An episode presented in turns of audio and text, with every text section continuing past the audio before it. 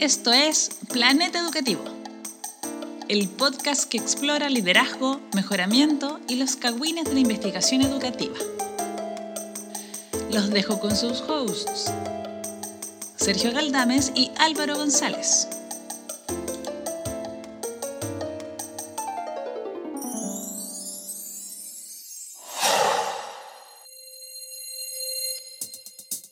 Bienvenidos y bienvenidas a Planeta Educativo. Soy Álvaro González desde Santiago, Chile, Sudamérica, para el mundo.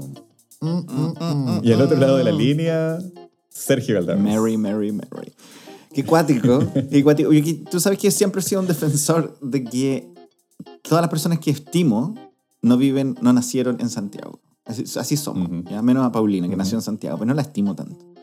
Pero tú, el Mauro, la Bea, la Romy, la Natalia, la Coti, el Fabián, ¿cachai? y todo el resto que también importan igual. ¿ya? No, son, no lo olvides. demás. Y los demás, et al, et al total, no somos de Santiago y Planeta Educativo se está convirtiendo en el, en el podcast metropolitano número uno de la metrópolis. La centralización, la centralización. Bueno, ¿Cómo anda Sergio Galdames? bueno, hoy día es no sé cuándo y ya operamos al Mati. Y o sobrevivió o no sobrevivió. Estamos en eso. ¿ves? Mientras, mientras no escucha, es el, es el podcast de Schrödinger. Mientras todavía no- Usted, usted elige. Usted elige. No sabemos si sobrevivió o no porque estábamos grabando aún antes de la operación. Pero, no sé, tengo fe o no. Pero lo importante es que todos los proyectos se van al cielo. Lo que yo no sé si yo me voy a ir al cielo por todas las cosas que he hecho. Y aunque tengo caleta de sacramentos, Álvaro, caleta de sacramentos. Pero en caso de que si no murió, está bien y está al lado mío ahora, no sé qué. Y si murió, eh, nos vemos en el cielo. Toma, pum. ¿Cómo estás tú? Bien, pues Sergio Galdames. Estaba pensando, cuando este capítulo salga al aire, eh, posiblemente el jueves 17 de agosto, no sabemos, ¿cachai? De verdad no sabemos si no podemos ver el futuro. No, o sea, no, no, déjense huevear, no sabemos. Pero si todo sale bien, vamos a estar viajando, tú y yo. Bueno, yo probablemente, tú creo que viajáis el día siguiente. Yes. Vamos a estar viajando a Escocia. A Escocia. ¿Te das cuenta lo que significa eso? Todo para grabar un capítulo especial con la Connie. Sí, y con la Romy. Y con Chris Chapman. Vamos a invitar a la Romy y a Chris. Sí, sí, pero, pero, pero nos vamos a juntar en el centro del lago Ness. Esa es la, ahí, ese- así vamos a grabar. Y en la mitad de la grabación va a aparecer Nessie.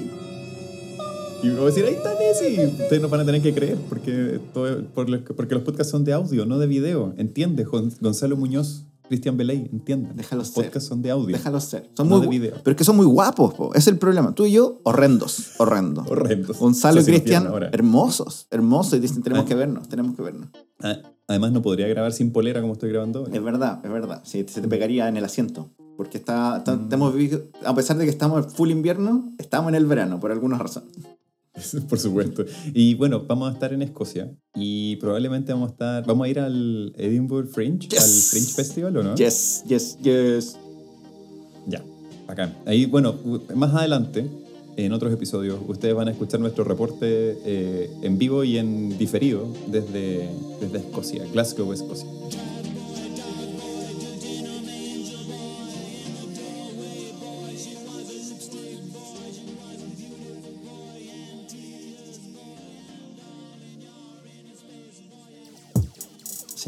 Sí. Yo tengo, mira, te voy a, voy a contarles que tengo mucho susto porque voy a, ¿a qué vamos? Vamos a ESER, la European Conference of S, E C, ER, no sé, no sé decirlo. Ahí vamos, a- vamos a presentar, nosotros tenemos un paper juntos, Álvaro. Eh, yo Sí. voy a presentar, bla, bla, mi fondo, y tu fondo, y lo que sea. No, no me importa eso. Pero lo más importante es que después me queda un ratito porque voy a trabajar con la Romina Madrid, nuestra amiga del show, en la Universidad de Stirling y caché, ella me había contado, pero caché que tengo que dar una clase, yo, Álvaro, yo una clase a 50 escoceses. No. Y, la, la parte más, la parte más divertida es que los escoceses van a decir, oye, no le entiendo el acento. No le entiendo el acento a ese, a ese, ese Kuma, a ese Kuma de Talca. Yo decía, pero no, no soy de Talca, estoy no le tengo que explicar todo eso. Y no van a entender nada. Pero, pero ¿Qué es talca? mándenme, si, si, si me estiman, mándenme energía. Y si me odian, mándenme también esa energía porque la transformo. Es de energía de odio. ¿ya? y bueno, yo no me voy a exponer tanto, yo solamente voy a presentar al Congreso y después voy a viajar hacia el sur de Inglaterra, Uh. eh, a la ciudad de Bristol, a un retiro de escritura Mm. con la Bernie Muñoz. Eh, y de ahí tiene que salir un artículo. Muy bien. Es un compromiso que tenemos. Así que va a estar interesante, van a ser dos semanitas que vamos a estar por allá. Eh, Yo voy 10 días. Así que deseennos suerte. Yo voy Oh, 10 muy bien. Yo voy 10 días. Puro trabajo, puro trabajo, puro trabajo y traerme dulce. Y vengarme de Inglaterra por lo que me hizo. No sé.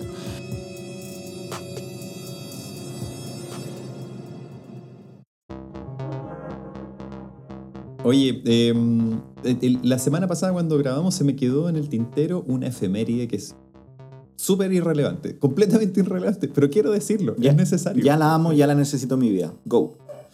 Ya, el 6 de agosto del año 1623 fallece la esposa de William Shakespeare que se llamaba, prepare for this, I'm ready. se llamaba Anne Hathaway. ¿What? ¿Qué? ¡Sí! O sea que ¡Gatúbela! Hathaway- ¡Gatúbela! Sí. La esposa de Shakespeare es Gatúbela, o era, o, no o fue. O es como Anne Hathaway reborn, como resucitada. Imagínate. Pero, pero estás diciendo que Hollywood perdió una oportunidad maravillosa en Shakespeare enamorado de haber tenido a Anne Hathaway haciendo de Anne Hathaway. Pero por supuesto. Por eso nos pierden. ¡Pum! Eh, Mind blown. Oh. Eh, la parte divertida de las, menos divertida del asunto es que Shakespeare eh, se supone que tenían un matrimonio así como medio frío, tibio, ¿no? Mm. Entonces, cuando él fallece, antes de ella, en su testamento le deja, comillas, su segunda mejor cama. No. Annie, Annie, Annie. Pan del show. Sal de ahí. Pan del show. Sal de ahí, Annie. Sí. ¿Quién diría que Shakespeare era un pésimo, una pésima pareja? Sí, bueno, hay visiones contradictorias. Seguramente algún historiador, historiadora, alguien que estudia literatura eh, eh, inglesa nos podrá corregir esto, pero básicamente parecía ser un pelotudo. Y esto no es, no es Álvaro haciendo transferencias de sus crisis existenciales actuales. Es historia. Historia de Chile o de Inglaterra. No sé dónde es Shakespeare. Completamente innecesario, pero gracias. Oye, eh, vamos al capítulo de hoy, ¿te parece? Vamos, vamos gatúbelos. Los gatúbelos. Los gatúbelos. El capítulo de hoy te quiero contar acerca de un artículo que lo mandé por el chat de WhatsApp de Planeta Educativo, porque sí, tenemos un chat de WhatsApp. Obvio, obvio. Eh, no de Telegram. Bueno, qué, qué cool ser de Telegram. No sé. Hagámoslo, hagámoslo. No sé qué es, pero suena cool. Ya, y este, este artículo me llamó la atención porque habla acerca de, un, de un- una especie como de subset de un área de investigación sobre el liderazgo que es bien interesante. Pero como que siempre me hizo algo de ruido, algunas cositas de eso, y, cuando leí este artículo dije, ah, ya sé por qué me hizo ruido. Este es un artículo del año 2023 que salió probablemente hace dos meses atrás en, en EMAL, en Educational Management Administration and Leadership, que Sergio lo ha dicho muchas veces, es el, el- la revista top, top, top, top, top de liderazgo en educación Yes. y donde él ha publicado más de una vez. Dos veces. Yes, la hice. Nunca más. Nunca más. Y yo, cero. Eso. Yo, cero. Yo soy. eh, eh, Este es como el meme de. eh, él, él- él era un niño EMAL y ella era una niña School Leadership and Management. Eso es, eso es. Sí. Es el M versus Emal. Eh, bueno, este es un artículo que se, eh, de un autor eh, eh, de ascendencia india que trabaja en Estados Unidos y que se llama Gopal Mida. Eh, y déjame contarte algo de Gopal. Mm. Gopal tiene una historia bien interesante. Gopal trabajó hasta el año 2005 en un banco. Tenía una successful banking career. O sea, el weón era un banquero exitoso. Y en algún momento dijo, ¿sabéis qué? Voy a hacer un doctorado en liderazgo educativo. Error. Error. ¿Qué clase de banquero exitoso se cambia a hacer un doctorado en educativo? Yo creo que esta historia del banquero exitoso no era tal. Mm, mm, mm, mm, Déjame mm, decirte. Eh, y además su área de experticia es reuniones. Amo. ¿Cómo utilizan, ¿Cómo utilizan las reuniones o cuánto tiempo destinan las reuniones o qué tipo de temas cubren las reuniones los líderes en, en instituciones educativas? Pero además, Gopal tiene una fundación. Obvio. Y todos sabemos que tener una fundación hoy en día es un riesgo. Y la hizo, lo hizo con amigos del, del Frente Amplio también. No, esta, esta fundación, sí, además. Es una fundación que trabaja en India con ideas de pedagogías progresivas y utilizan, por ejemplo, esto me llamó mucho la atención, como que me reventó la cabeza, utiliza el teatro del oprimido para trabajar en la, en la educación de niños vulnerables en India. Los brasileños no han dado tanto. Weón, aguante Brasil, aguante Paulito Freire. Sí, y, todo- y todos sus amigos. Porque el otro día escuché que su señora era la seca. Loco, pum, Kabum. pum. Prepárate. Detrás de, todo, detrás de todo gran hombre hay una mujer que le hace la pega. Que le hace la pega y el hombre que roba su idea. Muy bien, sigamos con eso. Estamos muy polémicos estos aguante. capítulos, estamos polémicos. aguante Mary Curie. Oh. Bueno, entonces el Gopal, em, bueno, hizo esta transición de banquero exitoso, tiene una fundación, no sé qué, pero además su doctorado, me parece, o, o bien estaba trabajando en una universidad que tiene una historia bien particular. Trabaja en la Universidad de Virginia, en Charlottesville. Charlottesville. Mm. Eh, conocida por dos cosas. Por una cosa buena y una cosa mala. Apuesto que tiene que ver con racismo. Espero que tenga que ver con racismo. Ya, la cosa buena tiene que ver con que ahí trabaja Kobe Meyers, fan del show. Eh, Sí, amigo tuyo. Aguante Kobe. Amigo tuyo, una vez, Gran una, Kobe. una vez te vi que lo saludaste como de, de la mano. Fue increíble. Sí, no, Kobe es un tipo muy simpático, un colorín buena onda. La cosa mala. Charlottesville en el 2017 fue eh, el escenario de una de las protestas más ridículas de el- del supremacismo blanco en Estados Unidos. Eh, un montón de hombres jóvenes blancos eh, fueron a comprar como a un home center unas antorchas de jardín, las tiki torches, e hicieron una marcha por el centro de la ciudad exigiendo más respeto a, la- a los blancos. Y ¿Por, está por qué los tratan de racistas? Está confirmado que el, que el chileno blanco de Nueva York, que comentó hace varios años que es mi chileno favorito de todos, después de Cristian de la Fuente, este es el chileno, que comentó que lo estaban persiguiendo porque los chilenos blancos lo estaban persiguiendo por ser blanco. Ese chileno, líder de este movimiento en Charlottesville. Sin duda, sin duda. Y de hecho creo que hay un loco que fue arrestado en esta cuestión en 2017 que después lo volvieron a arrestar cuando asaltaron el Capitolio en Estados Unidos. Nice. Pura gente buena. Gente brillante. Muy inteligente.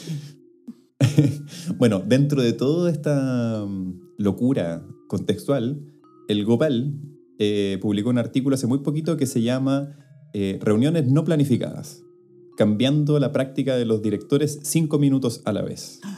Eh, y me llamó mucho la atención porque muchas veces cuando eh, uno se pregunta acerca del tiempo de los directores, de repente pasa que no, como que lo, lo- la, investigación como que lo hace mucho como de autorreporte, lo hace mucho como clasificando como las áreas en las que dedican más tiempo, pero muy pocas veces hay foco como en cómo ocupan ese tiempo, eh, si está planificado o no planificado, y qué sé yo. Entonces, la pregunta que busca responder el artículo, que creo que es bien interesante, es cuánto tiempo usan los directores y directoras en reuniones no planificadas, Mm. UPMs, en el, en el artículo, uh, Unplanned, Unplanned Meetings, y de qué se tratan estas reuniones.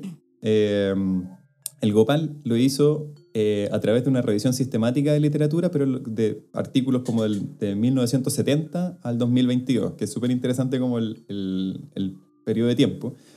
Pero eh, hizo una versión de revisión sistemática bien particular, donde hay mucho, mucho análisis más de tipo interpretativo, porque lo- los datos acerca de las reuniones no planificadas son bien escasos y son bien difíciles de sistematizar o de, o de ordenar, porque están reportados de manera muy diferente. Eh, entonces, e- eso ya creo que le da como un, una cierta, un cierto elemento especial al, al artículo. Algo- un comentario muy de margen, pero el, nosotros, no no una competencia, Álvaro, si Gopal o yo quién es mejor y quién ganaría en una, en una batalla de capoeira. Eso no se trata de esto. ¿ya? Yo creo que Gopal. Sin duda. Hicimos, la otra vez nos emborrachamos con la Paulina, hace un rato ya, y, y nos pusimos a hacer como eh, gimnasia. Y, y la Paulina hizo como la rueda y todo. Imagínate esto, eh, y, y yo me hice la, la invertida y no me pude la cabeza y me fui para abajo. Y mi cabeza gigante golpeó el, el, el suelo de la región del Maule y como que me... Bueno, no, tal vez, vez Bueno. Gopal me gane en capoeira. Pero algo que tal vez interesante, mm, al menos para mí interesante de, de- de mencionar es que cuando ponemos estos 50 años de estas revisiones, es porque más o menos a 50 años atrás es cuando comienzan las revistas como las entendemos hoy día. Esto lo, lo cachamos con este artículo que tú dijiste, Nemal, lo publicamos también, nos miramos 50 años para atrás, y llegáis a los 50 años y te pasáis un poquito al 52, al 53 y no hay nada. La cantidad de revistas, incluso en los, los primeros 10, los primeros, o sea, hace 40 años, la gente no escribía como hoy día. Eran como, como conversaciones a través de, la- Ujú. de los journals. Y académicos de distintos lugares escribían como, como comunicaciones bien breves y otros académicos la empezaban a, a trimestralmente como a discutir. Era algo, no quiero decir bonito porque asumo que era un mundo terrible, injusto, donde las minorías y las mujeres y todos los que no eran blancos, rubios, de ojos azules y gua- guatoncitos y todo eso, como son los académicos anglos, no escribían nada. Así que no soy esa persona que, que romantiza esto. Pero imagínate escribir un paper, Álvaro, como de lo que pensáis, lo mandáis después te lo responden. y pues, Imagínate esa vida, imagínate esa vida 50 años atrás. Sí, bueno, de hecho yo creo que es algo que en, en algunos países latinoamericanos como que todavía se sostiene, como Mm. esta, esta idea de hacer eh, discusión académica a través de las publicaciones. Y mm, claro, como que es, es interesante porque hay ciertas áreas del conocimiento y que están vinculadas a ciertas zonas geopolíticas, geográficas, no sé qué, donde eso todavía sucede, ¿cachai? Pero donde estamos nosotros en liderazgo y que está muy, muy influenciado por, la, por, el, por el norte global y este artículo también, Mm. eh, hay como mucho más valor como en, en la presentación de evidencia empírica, pero como que eso le ha restado espacio a la, a la discusión de ideas, ¿no? Yes. Eh, que es una crítica que igual hacen otros gallos. Yo le he leído, por ejemplo, a un australiano que se llama Scott Ecott, que habla mucho acerca de esto. Se escribe con E. Como- EACOT. Eacot. Yo lo sí. cacho, lo cacho. Eh, buena onda. Bueno, hay una frase muy linda que citan en este artículo, Gopal, que es de Hallinger, de Philip Hallinger y Joseph Murphy, que son como clásicos del liderazgo Los, los en... en- abuelos, los abuelos en del liderazgo pedagógico. sí. Yo diría que sí. Yep. Y mira, la frase la quiero leer, porque la traduje y la quiero leer porque es muy, muy clara acerca del- del- de, por qué es importante investigar esto sobre las reuniones no planificadas. Eh, dice, el día laboral de una directora o director consiste en un flujo continuo de interacciones breves, fragmentadas y orientadas a problemas. Es difícil mantener un foco en tareas de liderazgo instruccional o pedagógico que, eh, frente a la incesante serie de requerimientos, crisis reu- y reuniones iniciadas por otros.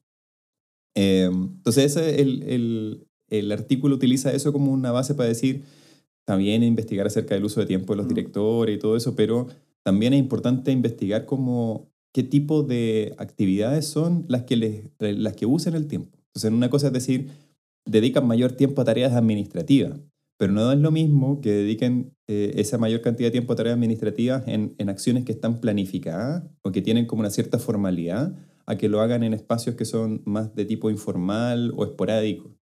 Sí, que encuentro que es muy bacán eso, porque yo he visto estos estudios, de hecho nosotros hicimos uno, yo- yo nosotros hicimos uno, una exageración, porque hice muy poquito, y lo publicamos en 2012, donde miramos el tiempo de los directores. No sé si te acordáis, pues dimos caleta de jugo, porque llegamos un poquito tarde, no, un poquito antes, pero un poquito nomás antes a la, a la idea del smartphone. Entonces nosotros... Sí, digamos, cuando todavía existían los Nokia así terribles y los Ericsson terribles, compramos una serie de, de, de celulares y los, los equipamos para que fueran eh, diarios de vida de los directores. Entonces los, los- Ujú. los monitoreamos durante el, durante el día y este por ahí está el artículo, tiene ya 13 años. Y, em, una- y, el- y algo muy, muy interesante es que no te permite cachar eso, porque tú decís, mira, le dediqué la mitad del día a temas administrativos, pero es distinto, como decís tú, le di cuatro horas el lunes de las 8 hasta las 12 a cuatro horas repartidas en dos semanas de cinco minutos cada, cada momento.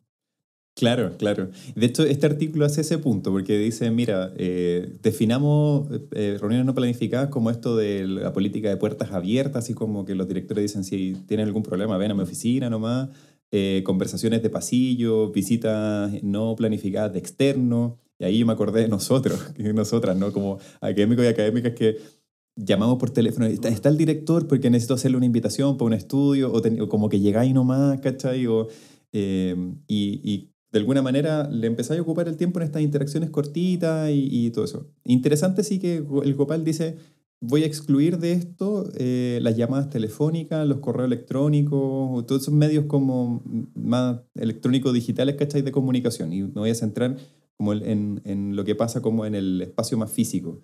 Eh, y a partir de eso, identifica 31 artículos, casi todos son del norte global y anglófono, shocking, eh, excepto un paper de Filipinas, que me interesó, lo voy a tratar de buscar para mirarlo después. Que también hay un drag race Filipinas, por si acaso, si alguien Muy le interesa. bien. Eso, muy bien. Aguante Panchaina. Justicia para Panchaina. Pero ese era Tailandia. ¿no? Da lo mismo. Oye, no, qué polémico, planeta educativo, no, no. Respetamos a la gente de Filipinas, es un país distinto a Tailandia. No importa lo que crea Albert. Muy bien. Eh, Ah, bueno, a propósito de eso, pues, yo yo decía, bueno, ¿y en Latinoamérica habrán estudios sobre esto? Porque en Canadá hay, un- hay, un, hay una académica, la Katina Pollock. Loco, soy amigo de Katina Pollock, te conté que una vez me abrió la puerta del baño. Sin querer. Sí, sí, en el tren. En el tren, sí.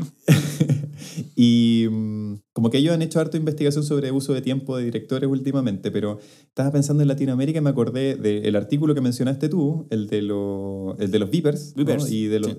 Que se llama Los directores en su trabajo solitario. Yes. Eh, pero también el, eh, este año, hace unos meses atrás, eh, Gonzalo Muñoz, José Weinstein y Matías Sembler, los tres fan del show, fanáticos, tienen No, poleras de Planeta Sí, Educativo, tatuaje, tatuajes. tatuaje.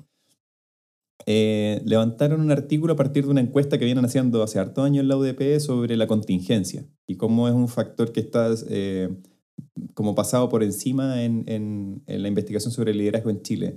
Y hablan ahí acerca como de estos eventos como disruptivos y qué sé yo, pero no necesariamente se meten en esta idea como de la, de- del tiempo y las características que tienen estas, estas eh, ¿cómo se llama? Estas reuniones no planificadas. Entonces, déjame contarte, Sergio Galdames. listo. ¿De qué se trata lo que encontró el Gopal?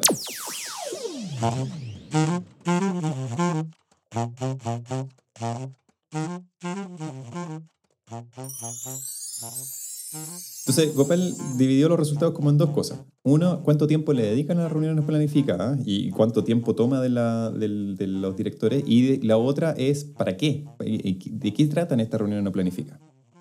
Entonces, la primera, es cosa muy interesante que algo que tú ya mencionaste recién. Las reuniones no planificadas nunca son más de cinco minutos aproximadamente. Son cosas, interacciones súper cortas, eh, pero representan una proporción muy importante del tiempo de los directores y las directoras. Hay un solo estudio que es justamente la Katina Pollock con otros colegas canadienses que estiman estas reuniones no planificadas entre un 16 y un 22% del tiempo de los directores. Pero esto es basado en autorreporte. Entonces el Gopal dice, ojo aquí, que muchas veces estas interacciones son tan cortas que la gente ni siquiera las registra. ¿Cachai? Como no las recuerda. Entonces, cuando tú le pedís que, la, que, el, que cuánto tiempo le dedicaron a reuniones cortas o de pasillo, qué sé yo, no siempre se van a acordar de todas las que tuvieron. Entonces, él eh, dice, puede que sea hasta cerca de un 50% del tiempo del director. Pero no se sabe, ¿no? Y, y además, hay otra cosa que influye en que no sepan bien cuánto tiempo le ocupan estas reuniones cortas, y es que muchas veces estas interacciones parecen ser no significativas o bien están muy cargadas de emocionalidad, entonces no las reportan, porque como que les parece que son como cosas que no deberían comentar, ¿cachai? O bien, y esta es la parte más interesante, muchas de estas interacciones breves también están basadas en kawin, en Amo, gossip. amo. Yo sería ese líder todo el rato. Entonces son cinco minutitos en que se juntan con el jefe de UTP y dicen, uy, ¿cachaste que el profesor de matemáticas, no sé qué? Uy, sí, bueno, ¿te- ¿qué vamos a hacer con eso? Bueno, tenemos que hablar. bueno, ya, hablemos con el sostenedor, no sé qué. Ya, listo. Y después llega un investigador y le dice, oiga, ¿y usted hoy día conversó con su jefe de UTP? Así, no, no, no, si esto no, no, no dice ni una, no, no pelamos a nadie. Eh, esa es una, es una parte de los resultados. Entonces, muchas veces no nos damos ni cuenta, pero estamos ocupando una, por lo menos un- un- una cuarta parte del tiempo o una quinta parte del tiempo de diario de trabajo en estas reuniones no planificadas, cortitas, rápidas, con, con, eh, con cierta carga emocional a Mm. veces o qué sé yo. Ahora, ¿cuáles son los temas que, que se trabajan o, que de los que tratan estas reuniones planificadas? Son tres, según los resultados. Eh, el primer tema tiene que ver con eh, intercambio de información. Entonces, eh, la investigación lo que muestra es que son mil y un temas que pueden aparecer, pero siempre está el, el elemento como de intercambiar información con la gente. Como decirle rápidamente, oye, hoy día vamos a organizar tal cuestión, ya, sí, listo, viene... O viene tal persona de afuera, entonces nos coordinamos rapidito, coordinémonos rapidito para la visita de la agencia de la calidad, por ejemplo, una cosa así. Eh, y también este intercambio de información permite como tomarle el pulso a la escuela eh, y, y de alguna manera son espacios también donde los directivos, los directores y las directoras prefieren hacerlo en persona, prefieren como, no sé, pues decirle a la gente, oye, ven a mi oficina que tengo que conversar algo rápido contigo, o van a la buscar a la gente, Mm. salen al pasillo, o bien van caminando, lo, ven a alguien y dicen, uy, tengo que decirte algo, o te tengo que avisar una cuestión, y como que se acuerdan en el momento. Ese tipo de interacciones breves, cortitas, que permiten como hacer un intercambio rápido de información, oye, eh, ¿a qué hora te vas? Yo voy a volver, me acaban de llamar del sostenedor porque tenemos que hacer esta cuestión, no sé qué. coordinación, básicamente or- or- ordenamiento. Oye, el, hay algo aquí de... Yo estoy muy curioso, estaba pensando en mí, en esto, mientras te escuchaba. Eh, hay algo aquí de eh, evaluación, no sé ni la palabra, pero de si esto funciona o no. eh, eh, porque yo, mira, a mí entiendo y quiero, tengo una reflexión súper buena, pero lo voy a dejar para el final, para que... No, no, no, para que se quede. Pero yo soy muy... Me pongo a esto, porque se me va la onda. Entonces me, me, me topo con, el otro día estaba hablando con, con Gonzalo, nuestro colega, que él es UTP, en, una, en un. Entonces sale- me decía, oye, voy, tengo que ir a la- al cuarto B, y tengo que ir a hacer un mensaje al cuarto B.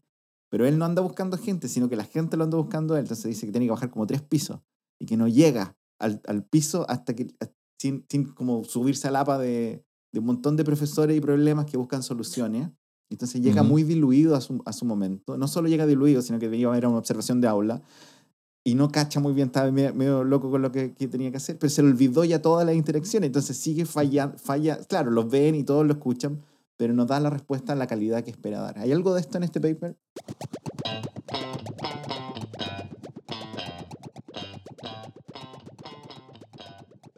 Sí, de todas maneras, de hecho se, conecta con, el segundo y el tercer propósito de las reuniones no planificadas. El, el segundo, por ejemplo, tiene que ver con la gestión de crisis. Eh, entonces, eh, aquí se conecta de nuevo con este tema de la contingencia, ¿no? Y muchas veces aparece como esta figura, que lo vemos mucho en Chile, de, de ser como bombero, de ir apagando incendios todo el rato, ¿no? Eh, entonces, eh, claro, como lo que le pasa a Gonzalo, que de repente dice, ya, tengo que ir a entregar una información, va como por, la por el primer sentido de tener una reunión cortita con alguien para decirle tal cosa y coordinarnos. Y mientras va bajando los pisos, le van diciendo, uy, pasó tal cosa, que hay un, estudiante aquí, que un apoderado allá, no sé qué. Eh, y no, nunca llega, probablemente.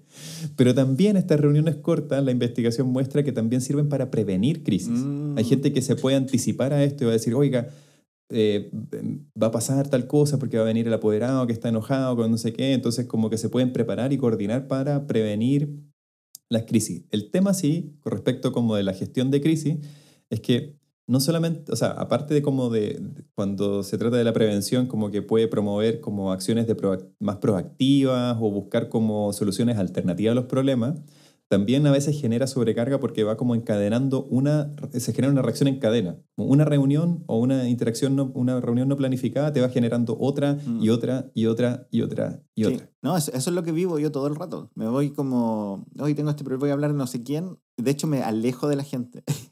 Soy todo lo contrario a este artículo, como que me voy, ahora me, tengo una oficina que está al fondo a la derecha, Reels, y, y veo menos gente como que trabajo más. Como que, oh, qué buena. Entiendo que pierdo algo, pero, Mm. pero me- mi cabeza no conecta bien con el multitasking. En muchas cosas, entre Mm. ellas. Entonces me tengo que focalizar en un problema, pero me pierdo de cosas y me pierdo de la posibilidad, como decís tú, de anticiparme. a como, Oye, eh, tengo una muy buena comunicación con mi, con mi colega que, que ve problemas. Entonces me cuenta, está la embarrada en esto por WhatsApp. Entonces estoy atento al WhatsApp. pero, pero entiendo lo que uno gana y lo que uno pierde con estos contactos más permanentes con tu equipo. Sí, y muchas veces pasa, a mí en la universidad me pasa todo el rato con gente de- de- del área como más administrativa o profesionales que te dicen, estás en tu oficina, necesito hablarte un tema. Y como, pero me estáis hablando ya, pues dímelo al tiro. O, "Es- ¿cuál es su anexo para llamarlo? Y esto como por mail. Es como, pero escríbeme la cuestión por mail, ¿cachai? Y sí, pues no te permite como coordinar y concentrar tareas. pues. Bueno, hay una tercer, eh, un tercer propósito de esta reunión no planificada y que es de apoyo emocional. Y esta es otra cara del liderazgo, ¿no? O sea, no, el, el liderazgo no solamente tiene que ver con eh, gestionar, facilitar condiciones y qué sé yo, sino también tiene que ver con esta, esta idea de, eh, de eh, vincularte eh, o relacionarte socialmente o emocionalmente con, con las personas, saber cómo están y qué sé yo. Y estas reuniones cortitas parecen ser súper efectivas para calmar o, o o entregar apoyo o abrir espacios de desahogo a la Mm. gente. Eh, las características como de informalidad y confidencialidad de este tipo de interacciones, eh, según el Gopal, hacen que esto sea muy, muy positivo, o sea, muy, muy ad hoc a ese, a ese rol de apoyo emocional que tiene el liderazgo. Además, tiene la ventaja, según la investigación, de que genera una percepción de empatía de parte de los líderes. O sea, lo- Mm. los seguidores, digamos, el equipo, siente que su líder es empático cuando tiene una política de puertas abiertas, de si necesitas algo, ven a verme. ¿no? Mm. Y eso a veces se extiende mucho más allá de los temas laborales, un poco pensando en el artículo que comentamos en el capítulo anterior acerca de- del togetherness, del- de la cercanía. Eh, se, crea una, se crea una sensación de cercanía, como- o al menos de, de que la persona que está a cargo es accesible a tus necesidades. Mm. Yo, yo, mira, esto es mi. Eso, esa es la tercera, ¿no? Que tengo una super La tercera. esta es la tercera y fin. No son seis, son tres. Tercera y fin. Ya, Sí. bacán. Gopal, loco, estás bien, pero escribe más breve. Todos, todos te, te apreciamos. Em, pero he estado, este tema conecta con, con un juego que yo estoy dando todo este semestre, pero hace un rato, que tiene que ver con el apego y el rol del liderazgo desde el apego. En el modelo de liderazgo pedagógico de Hallinger, y, que tú nombraste, dijiste que es el- el- un cabro joven que está partiendo, Philip Hallinger. Sí, un, un- un cabrito, un cabrito. cabrito, con, con Joseph Murphy, que es un loco que le hace cosplay a Mr. Burns. Eh, la idea de alta visibilidad, ¿ya? El- la visibilidad del líder aparece en muchos de los marcos eh, de, de liderazgo general, en, aparece en el liderazgo pedagógico, de hecho es como anómalo, porque el, el resto de las prácticas no tiene que ver tanto con eso, porque se ha notado en la literatura que tú como, lo que tú dijiste al final, te da una calma saber que puedes acceder al líder. Y para acceder al líder tienes que saber dónde está. Tienes que verlo, tienes que cachar con qué ropa anda en el día. Yo, yo el- doy este jugo de estudios medios como zoológicos que muestran que los primates, el líder de los primates tiene que tocar a todos los primates, los olorosa, los empuja, le, le pone todo. Imagínate, tú- todos sabemos, todos han visto un gorila, ya, el gorila, gorila haciendo eso. Imagínate Donkey Kong Country. Y deja explicarte. Si queréis ver esto en acción, un documental, eh, Super Mario Bros., la última película. Es un documental sobre el mundo de los gorilas. Y eh, si tú no veías al líder, no tienes la capacidad, se, se diluye esta capacidad de, de, de, de pedirle ayuda en caso que tengas ayuda. Cuando tú sabes que si tienes un problema, el líder te va a ayudar, transforma tu experiencia laboral. No es necesario, no es necesario que le vaya a pedir ayuda siempre. Es la sensación de que puedes pedirle ayuda. Y este tema de la visibilidad es súper importante. Y ahora que nosotros formamos, los dos trabajamos en distintos espacios formativos de líderes, como este planeta educativo, hay algo que, que me, me cuesta, y ahí te, te tiro, te tiro una pregunta, Álvaro, porque entre más aprendo de esto, más creo que la mirada de liderazgo tiene que ser de equipo. No puede ser individual. Creo que una mala práctica pedirle a las directoras, a los directores que hagan toda esta cantidad de cosas y que seas competente y destacada en estas líneas como el liderazgo pedagógico, como el apoyo en el aula, como la conexión con los apoderados. Todo, todo son capacidades y temas un poco diferentes. Y yo creo que algo muy de la directora, del director, es esto. Es estar presente en la comunidad y moverte, como sale de tu oficina y paséate, paséate, paséate, paséate, paséate, para que te vean y para que genere un poquito este pegamento de cohesión, de togetherness, de todas estas cosas que estamos hablando. Y esa pega es muy desgastante como para agregarle. Y además tienes que ser el líder pedagógico. Y además tienes que gestionar el, el currículum y los recursos y todo eso. Si hay algo, un tema del director, de la directora que creo, es este. Que sean presentes, que se conecten con otros, que los vean y que sean accesibles en caso de necesidad de ayuda.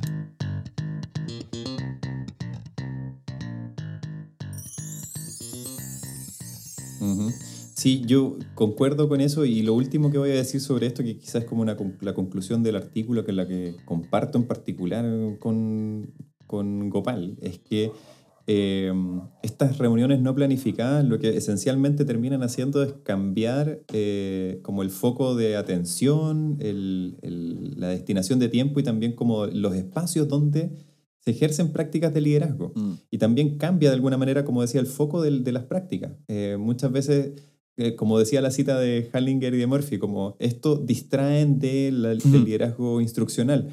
Pero tal vez eso es justamente, como decís tú, lo que, a lo que un director o una directora debiera aspirar, porque teniendo la figura del jefe UTP, teniendo coordinadores de ciclo, teniendo otras personas que pueden ejercer un liderazgo pedagógico o instruccional de manera distribuida, lo que le resta al director o la directora es sostener la comunidad, es, es Sí. sostenerla emo- emocional, pero también organizacionalmente, ¿no? Entonces esto de intercambiar información, entregar apoyo, manejar las crisis, eh, es algo que le corresponde a este sujeto que tiene como la mm, autoridad y la potestad como para resolver ese tipo de cosas. Y igualmente eso tiene ciertos e- elementos positivos, ¿no? Como que las reuniones no planificadas te permiten como manejar esas tres dimensiones de información, las crisis y la, y la emocionalidad.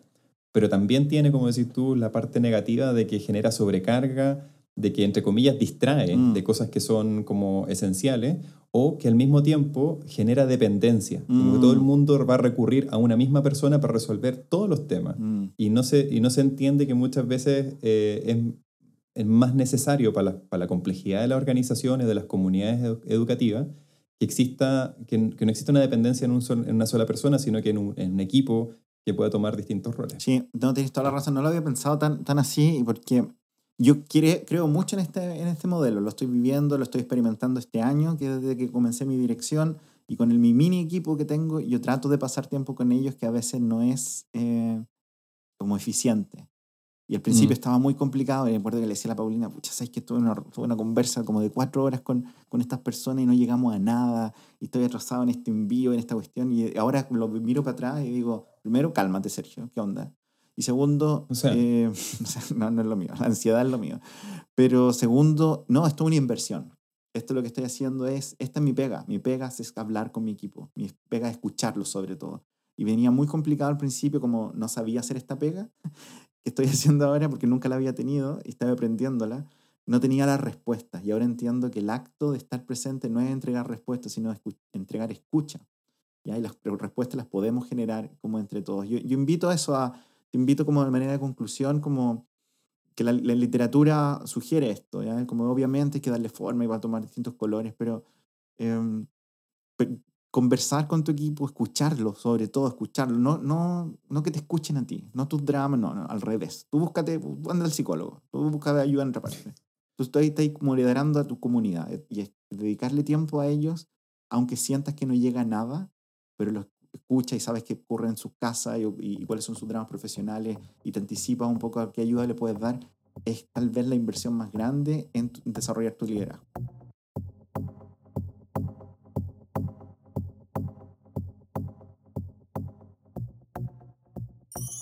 Bien, si les gustó este episodio, compártanlo con algún director o directora que está agobiado respecto de qué hacer con todas las reuniones no planificadas que tiene. Menos, O, más reuniones no planificadas y le pasan lo planificado a otra persona. Eso.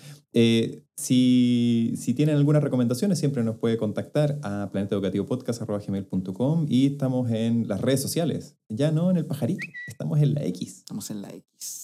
uh. Arroba Álvaro González T en X. Y yo estoy en X también, uh, en arroba, Oh. arroba Sergio Galdames. Y, y si también nos quieren ver, vayan a Escocia, porque estamos en Escocia en este momento.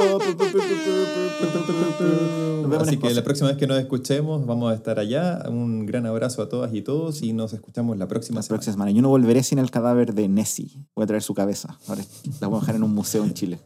Lo prometo. Al lado, al lado del Milodón. Al lado. Ok. Adiós. Chao, chao. Planeta Educativo es producido por Felipe Bravo. La música es creación de Francisco González. Apoyo ocasional de Paulina Bravo y Jimena Galdames. Puedes acceder gratuitamente a más de un centenar de episodios y materiales complementarios en www.planeteducativo.cl. Escríbenos a planeteducativopodcast.gmail.com.